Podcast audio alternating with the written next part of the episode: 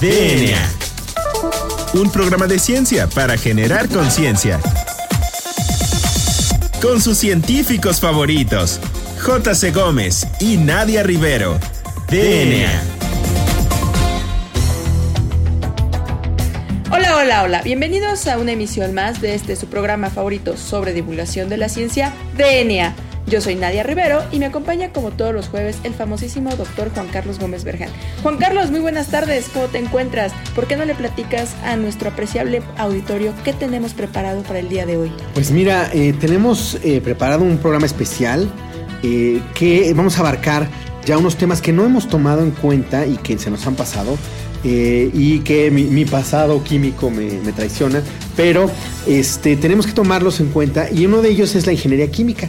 ¿No? Entonces, en la ingeniería química, que no, hemos entrevistado y esperemos empezar a entrevistar más gente en el ámbito, es también un tema muy importante. Y hoy vamos a tocar un tema con un investigador eh, de muy alto calibre, de, este, de muy alta posición en el tema, y que va a tomar un tema que es el de la corrosión. ¿No? Entonces, pues sin más por el por mí, ¿no? Vamos a entrevistar a nuestro este, invitado y recuerden que aquí en DNA lo que queremos es precisamente que no sea que se cuente la historia, sino que los que están haciendo la ciencia nos cuenten por qué la están haciendo. Entonces, ¿por qué no presentas a nuestro invitado?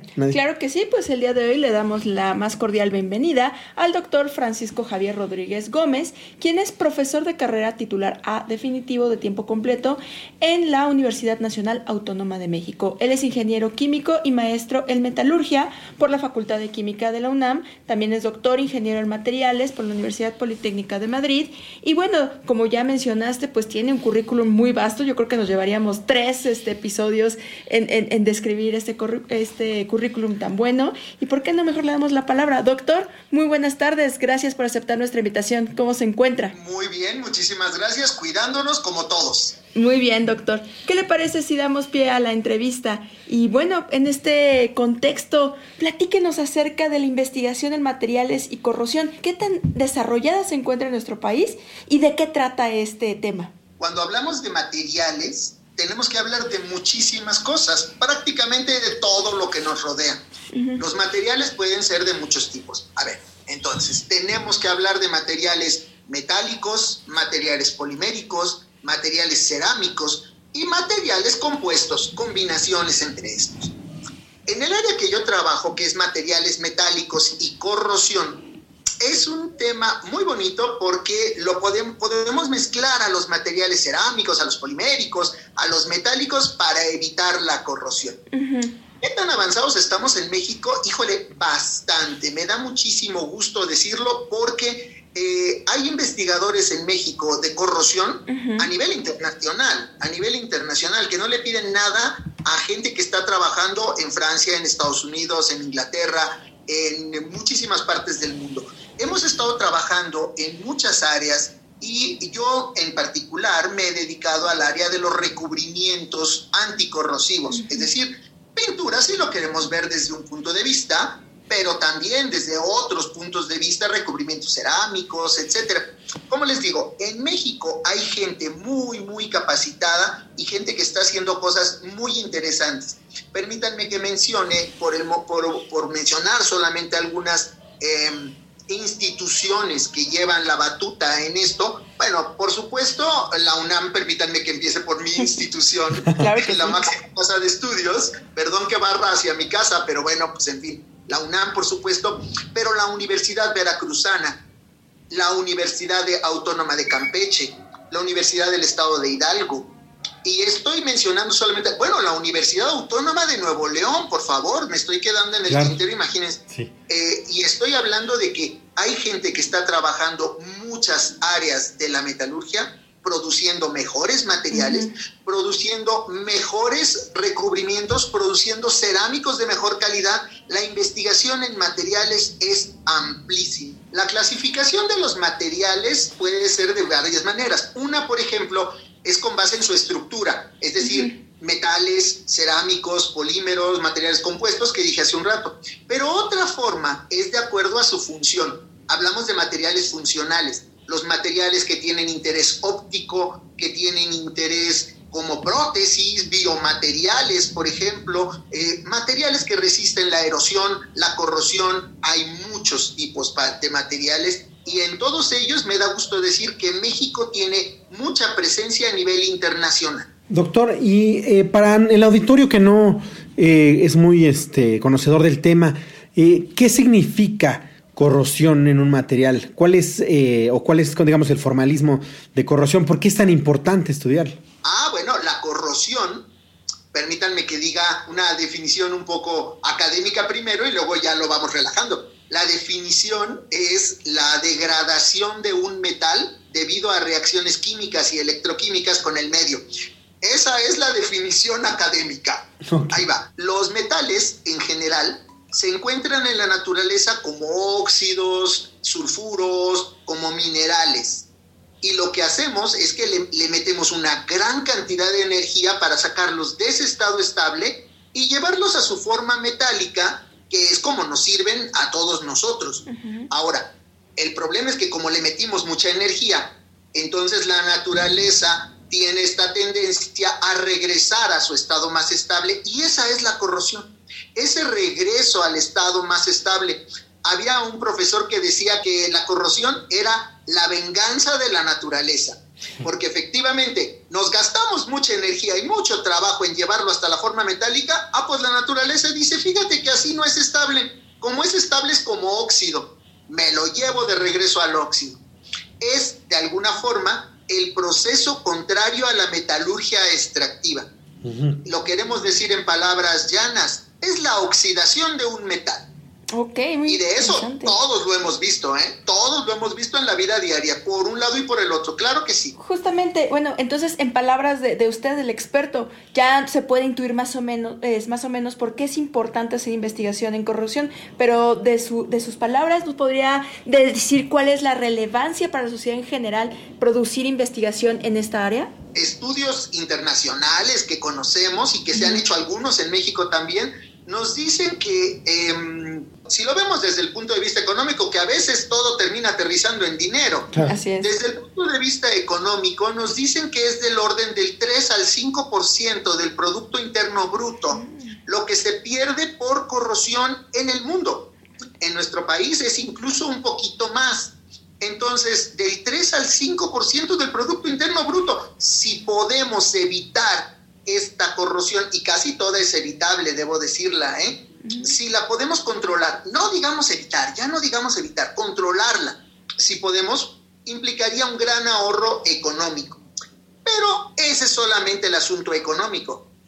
Siendo más humano, como somos todos, habría que decir que si estalla una tubería porque no se le dio mantenimiento debido a un problema de corrosión, va a implicar básicamente y tristemente pérdidas de vidas humanas, daño al medio ambiente. Y todo esto desde el punto de vista ético es intolerable.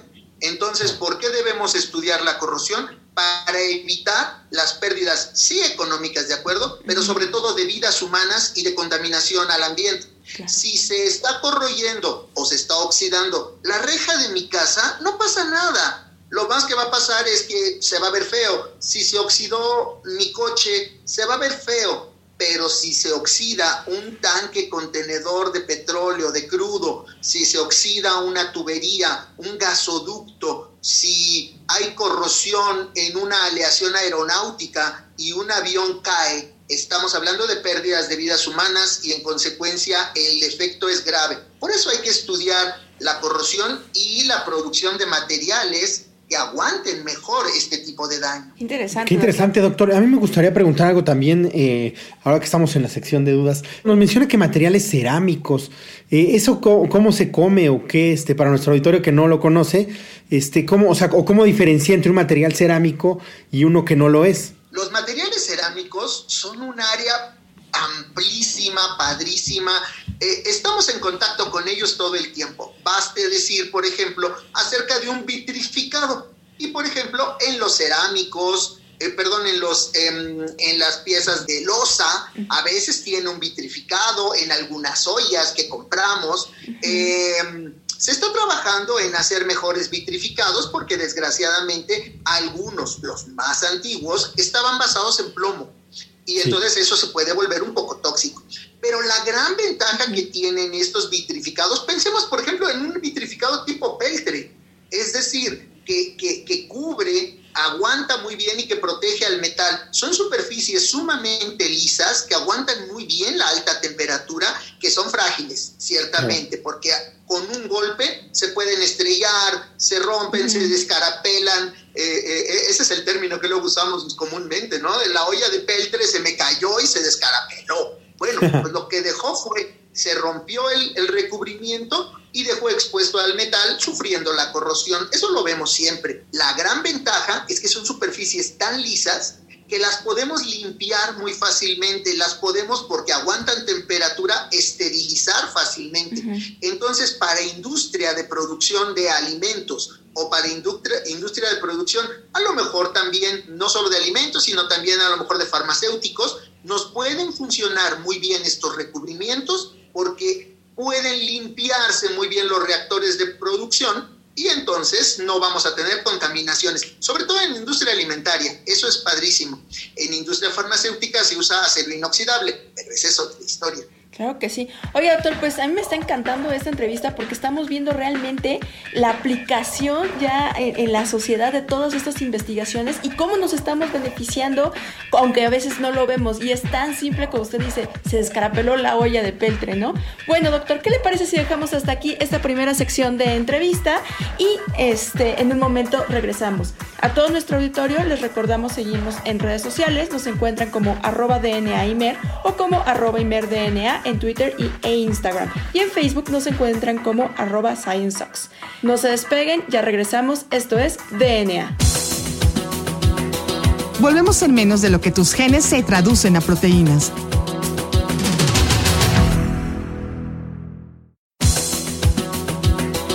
Ya recargamos ATP. Continuamos.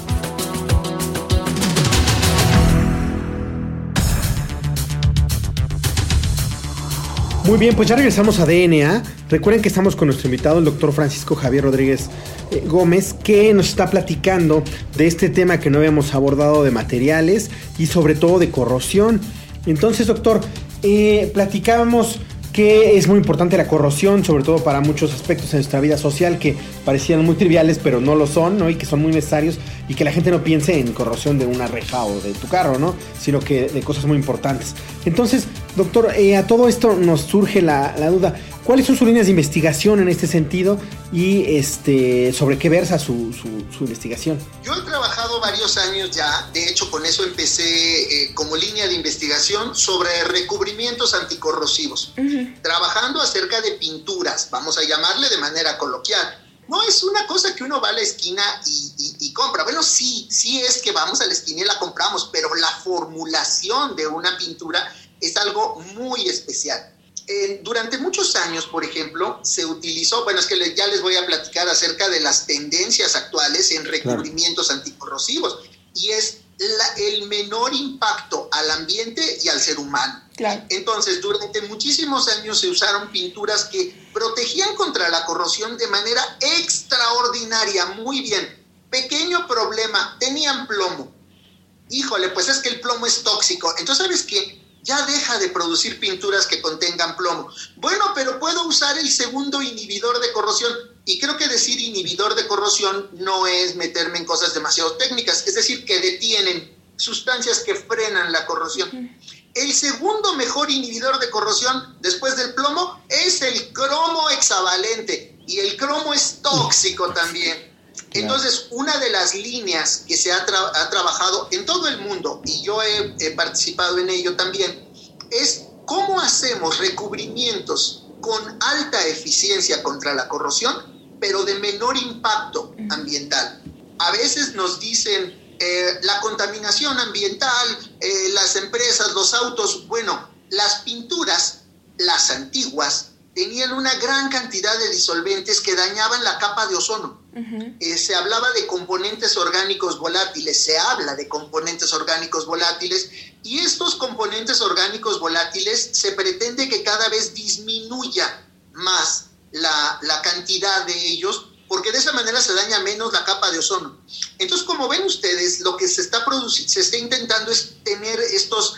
Em, esta protección anticorrosiva de alta eficiencia, de alto nivel y que además impacte lo menos posible a la, al ambiente. Pero al mismo tiempo, a ver, ojo que aquí está la otra clave, pues que sea económicamente factible. Es decir, una pintura que tenga una gran tecnología, pero que sea inaccesible para la gente, pues se va a quedar en el bote. Lo que queremos es que sea muy, que se distribuya lo más posible y que sea accesible a la mayor cantidad de gente. Hay otra línea que llevamos iniciada hace unos poquitos años respecto a este mismo tema de inhibidores de corrosión, sustancias que agregadas al medio agresivo disminuyen la velocidad de corrosión, no la eliminan y algunos de estos serán nuevamente muy tóxicos. En los últimos años hemos estado trabajando en sustancias que extraídas de plantas las podemos utilizar y tienen buena eficiencia para eliminar, disminuir, controlar la corrosión. De esta manera se tendrá un menor impacto ambiental. Debo decir que esta línea de trabajo la tenemos nosotros en México, pero en todo el mundo se está trabajando con esto y yo creo que a la larga y no muy larga, quizá eh, exagere, quizá en un mediano plazo vamos a poder estar utilizando muchas de estas sustancias para evitar la corrosión o como dije, por lo menos controlarla. Entonces estamos como en la vanguardia de investigación en materiales y en corrosión. Eh, se tiene como la mala impresión de que no hacemos ciencia de frontera, ¿no?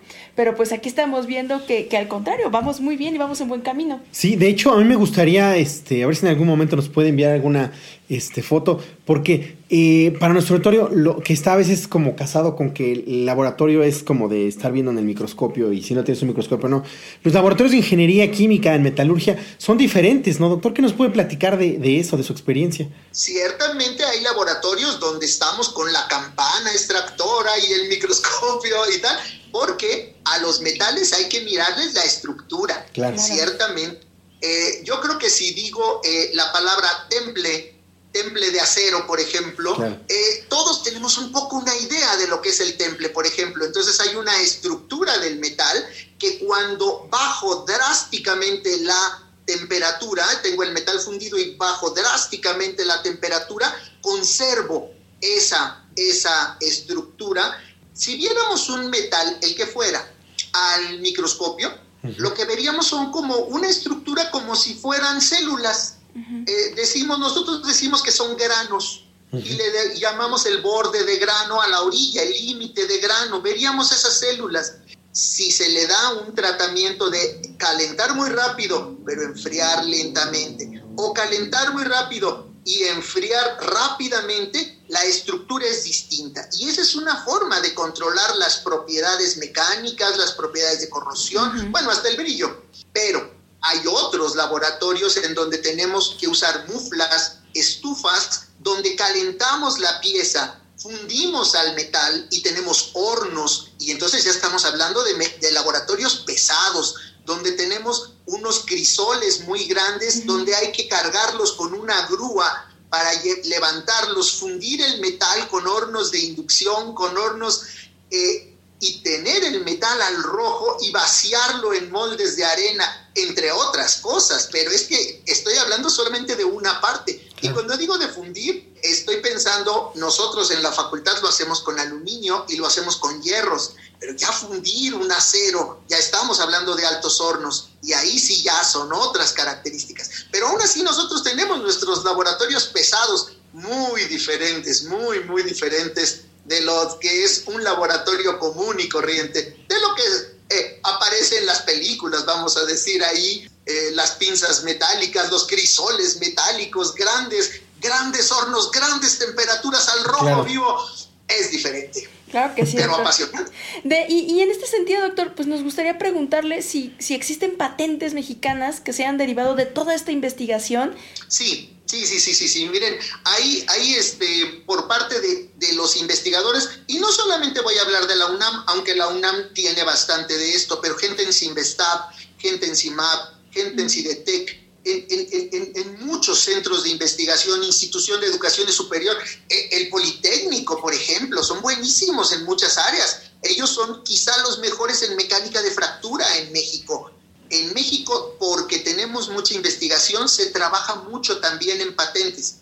Y ahorita me hablé de los centros de investigación que hay en el país y de las instituciones de educación superior, pero también podríamos irnos a empresas privadas donde también se está trabajando. Ahí donde hay procesos de extracción de minerales cada vez más eficientes, cada vez más limpios, cada vez más verdes, si se me permite decir la palabra, o empresas metalúrgicas o empresas fabricantes de pinturas, de recubrimientos anticorrosivos que tienen cada vez mejor eficiencia. Antes podíamos encontrar un recubrimiento, una pintura, insisto, pensemos quizás sí en la pintura de la tlapalería, pinturas que me duraban, me daban un año, tres años, cinco años. Ahora podemos encontrar pinturas que me duran diez sin mayor problema y a nivel industrial, eh, eh, por ejemplo, como en Pemex, como en el Metro, como en Comisión Federal, podemos encontrar que se utilizan pinturas que me pueden durar 25 años tranquilamente.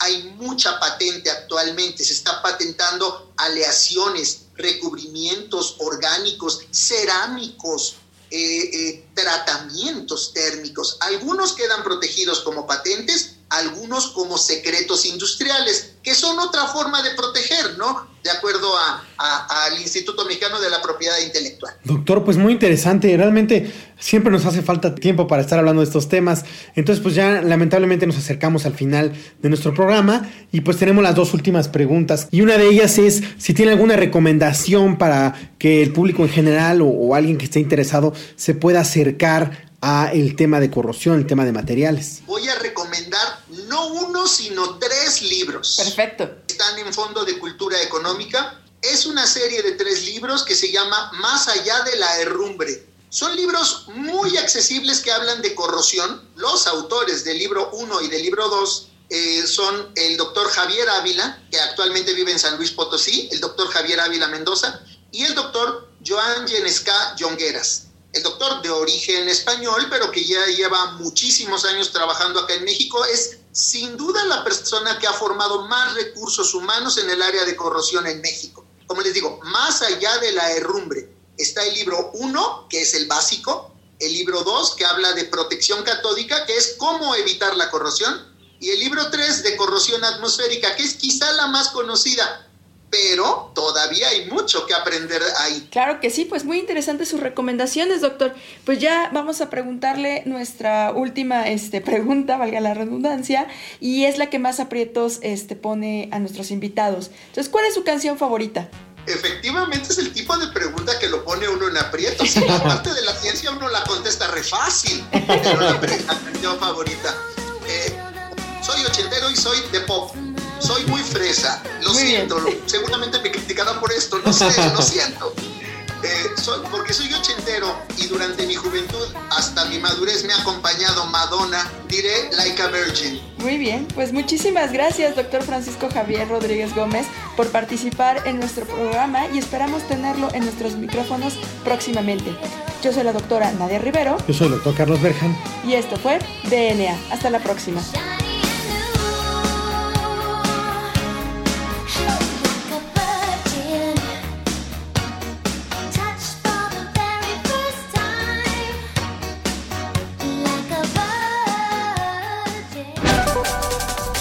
DNA. La materia no se crea ni se destruye, solo se transforma. Nos vemos en el próximo programa de DNA, un programa de ciencia para generar conciencia.